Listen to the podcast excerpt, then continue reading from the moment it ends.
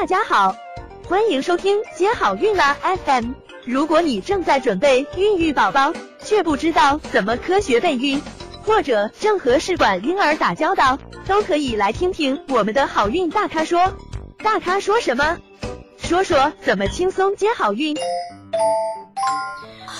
在决定进入试管周期之后，我们会根据男生和女生的状况决定，嗯，是一代试管还是二代试管。那二代试管呢，往往是用于，嗯，适用于，嗯，男生的精子是少弱积精的一个状况，或者是男生的精子 DNA 碎片非常多，嗯，或者是有前置的受精的异常，嗯，或者是。顶体的异常，嗯，等等这些情况呢，就会决定做二代试管。那么，如果说，嗯，夫妻一方有染色体的状况，或者双方有染色体的状况，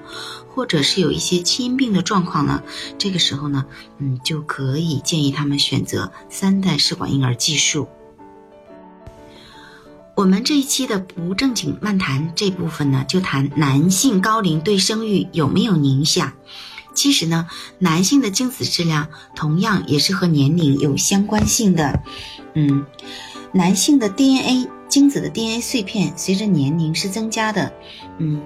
有统计表明啊，小于四十岁的男性精子 DNA 碎片率，嗯，是百分之十三到十六平均值。那么如果是四十一到四十五岁呢，嗯，就是百分之十九的一个 DNA 碎片率。那么四十五岁以上呢，就是二十四的一个 DNA 碎片异常率，所以呢，男性的四四十岁呢属于高龄，但是呢，由于年男性的年龄，呃，不是像女性那么来影响他的生育能力，往往呢，男性大于五十岁才最才对他的生育能力呢有比较明显的一个影响。那么，如何提高高龄夫妻的助孕成功率呢？首先，一定要有健康合理的饮食、规律有效的运动、良好的睡眠、积极乐观的心理、良好的家庭和工作关系。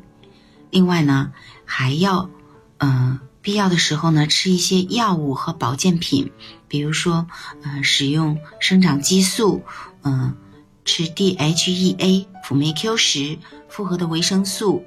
鱼油，嗯，也就是 EPA、DHA、虾青素，嗯，以及我们祖国的传统医学中药、针灸、理疗等等，都是可能会有一些帮助的。想了解更多备孕和试管的内容，可以在微信公众号搜索“接好运”，关注我们，接好运，让怀孕更容易。